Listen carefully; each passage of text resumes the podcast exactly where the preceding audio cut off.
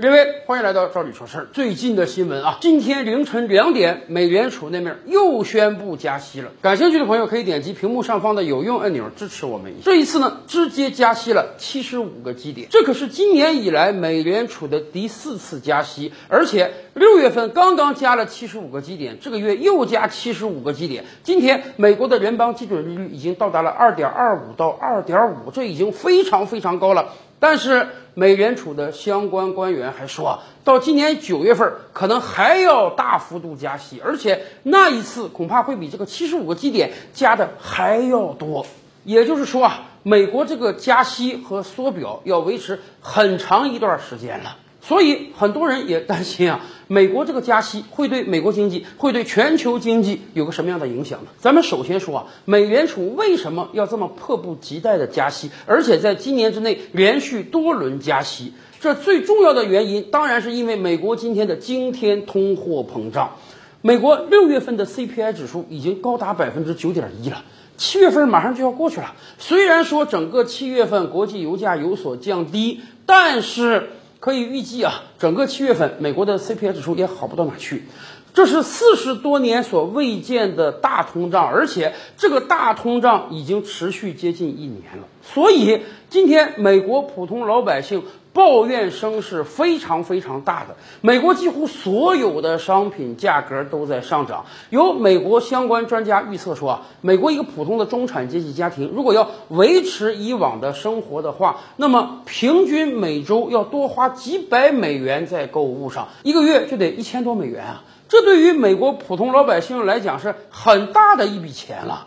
所以。美国人今天是怨声载道啊！哎，去年六七月份的时候，美国财政部长耶伦还出来说：“大家不要慌，不要着急，美国这个通胀是短期的，是可防可控的。”后来怎么样？前两个月耶伦又出来承认了，说：“哎，对不起，我预判错误了，我没想到美国这个通胀是这么长期的，而且是这么惨烈的。”但是你这一个判断失误，你道歉没有用啊！你道歉能解决掉美国今天的巨幅通胀吗？这样的通胀让美国老百姓的不满和愤怒已经到了极点了。美国总统拜登的支持度现在大概只有百分之三十多了。美国有四分之三的老百姓说啊，不希望拜登再去选二零二四了。为什么？他们觉得拜登实在是治国无方啊。我们以往就讲。拜登总是甩锅给别人啊！他跟美国老百姓说：“为什么我们今天通货膨胀严重？是因为油价上涨。为什么油价上涨？是因为俄乌战争。所以他把美国今天的通货膨胀定义为普京涨价。但是美国老百姓不信呢？可能吗？你这个涨价不是一天两天了。俄乌战争之前，美国就一直在通货膨胀。美国今天的通胀完全是美国人玩火自己玩出来的。”你为了应对疫情对经济的打击，所以你不断的印钞，然会引发通货膨胀。哎，美联储可能觉得他手里有这个利率的武器，他只要把这个利率调上去啊，就能把过热的美国经济给冷却下来，美国通货膨胀就可以回收，美国通货膨胀就可以回缩。然而事实呢？美联储今年已经加息四次了，最近这两次每次都要加息七十五个基点，这在以往是不可想象的。以往只有在应对上一轮大通胀之时，美联储才这么狠的加息。但是这几轮加息下来，通胀是不降反增，越演越烈呀。所以有人都担心啊，美联储手里这个利率武器它到底好不好用？更关键的是，随着美联储的加息。美国经济已经应声下跌了。第一季度，美国经济事实上已经是衰退的。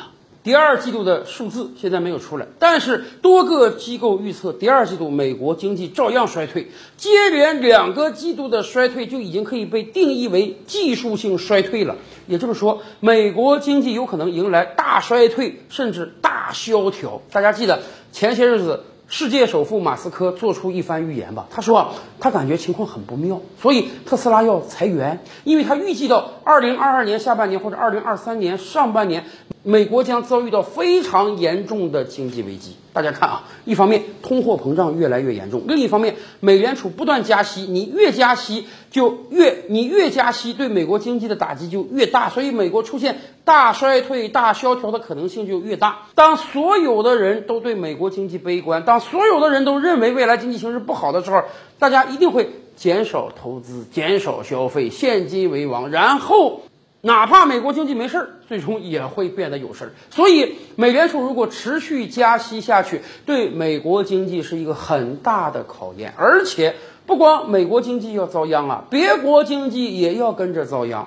您想啊，在过去几个月以来，美元表现得非常强势，美元对日元、美元对韩币、美元对英镑、美元对欧元不断的攀升。今天在欧洲，一美元已经可以折抵一欧元了。为什么美元最近会变得这么强势？很重要的原因就是美联储加息啊！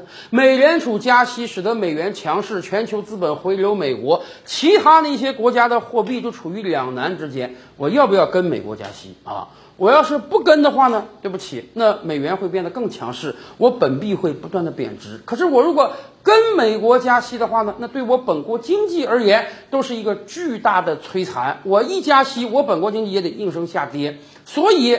当美元不断加息之后，其他主流货币也，其他主流货币，其他主流货币的日子将变得非常非常难过。哎，马上美元对日元超过一比一百四大关，马上美元稳定的高于欧元，这个日子都会到来的。更何况这一轮加息也刚刚开始而已啊，九月份还要加，加息的同时还要缩表，那么其他那些国家到底跟不跟啊？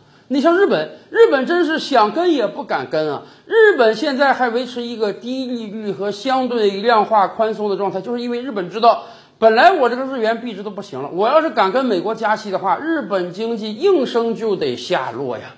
当然，美元加息还对大宗物资的价格会产生影响。哎，过往一个月以来，全球油价确实在慢慢降低啊，我国已经连续三轮调低油价了。为什么？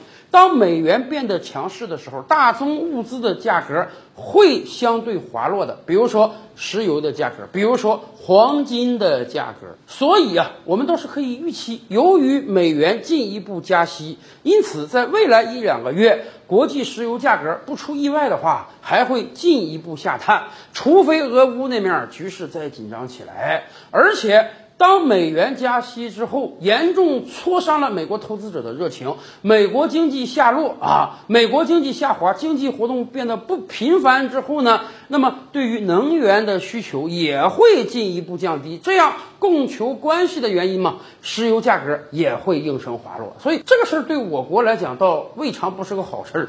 确实，过去几个月，很多人都深受石油价格上涨之苦啊。有的那个有车租朋友干脆车都不敢开了，有的那个有车租朋友干脆车都不敢开了。但是随着美元的加息，石油价格有可能会维持一段的稳定。但是很显然啊，这种稳定恐怕是以全球经济下滑为代价的。